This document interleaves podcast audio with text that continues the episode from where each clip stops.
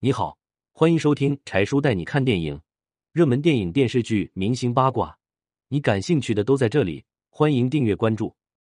一九八八年，巩汉林向范伟借三百块钱忘还，范伟教科书级要钱，让人啼笑皆非。一九八八年，范伟带三百元巨款去大连参赛，自己没舍得花，不料被巩汉林借去给媳妇买连衣裙，却忘了还钱。范伟为提醒巩汉林还钱，想尽办法，让人啼笑皆非。都说艺术来源于生活，小品演员的日常生活都这么搞笑逗趣吗？连讨账这种事都可以如此和谐欢乐。成功从巩汉林家要到钱后，范伟把这件事改编成了一个小品，名字就叫《面子》。看完不仅觉得有趣，还颇引人共鸣。范伟和巩汉林都是小品界的大腕，也都是沈阳曲艺团的同事。不过当时都不富裕，和大多数人一样，每个月也就三十多块钱，还要养活一家老小，日子都过得紧紧张张的。有一年，全国相声大会在大连召开，巩汉林夫妇和范伟都进了决赛，便约着一起去大连参加决赛。所谓穷家富路，意思是说，哪怕再穷的人家，出门都要尽可能多带些钱在身上，以防不时之需。范伟也不例外。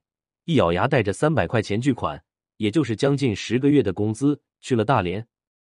大连是时尚之都，巩汉林和金珠又都喜欢赶潮流，来到大连仿佛如鱼得水。一天，巩汉林和妻子金珠逛街时，看到一件连衣裙不错，便想买下来送给妻子。可巩汉林一摸钱包，发现钱不够，于是就跟范伟借了三百块钱，这才得偿所愿。时间过得真快。一晃从大连返回好几个月了，可巩汉林却一直不提还钱的事儿，急得范伟抓耳挠腮，却不好意思张口要钱。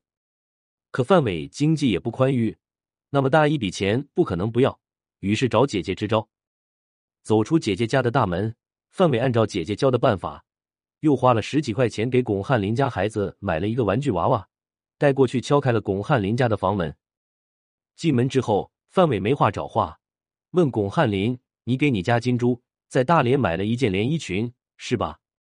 得到肯定的答复后，范伟又问金珠穿着好看吗？巩汉林听完一个劲点头，但压根不提借钱的事，急得范伟没办法，也只能悻悻走出巩汉林家。经过这番折腾，范伟都开始自我怀疑了，他甚至开始认为巩汉林根本没有借过自己的钱，不然像老巩这么心细的人，怎么会想不起来？一天到晚琢磨这事。范伟都变得疑神疑鬼了，在心里暗想：会不会是之前我借过他的钱，他现在用这笔钱抵债了？不久，范伟买了一网多水果，又去了巩汉林家。这一次，他开门见山，直接问巩汉林：“你在大连给你媳妇金珠买裙子的钱，是不是跟我借的？”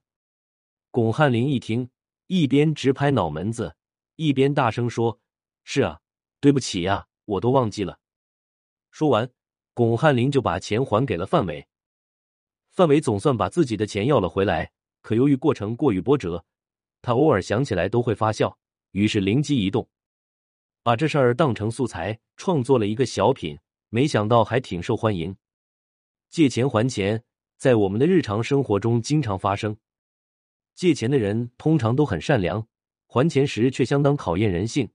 有像巩汉林这样确实忘记的。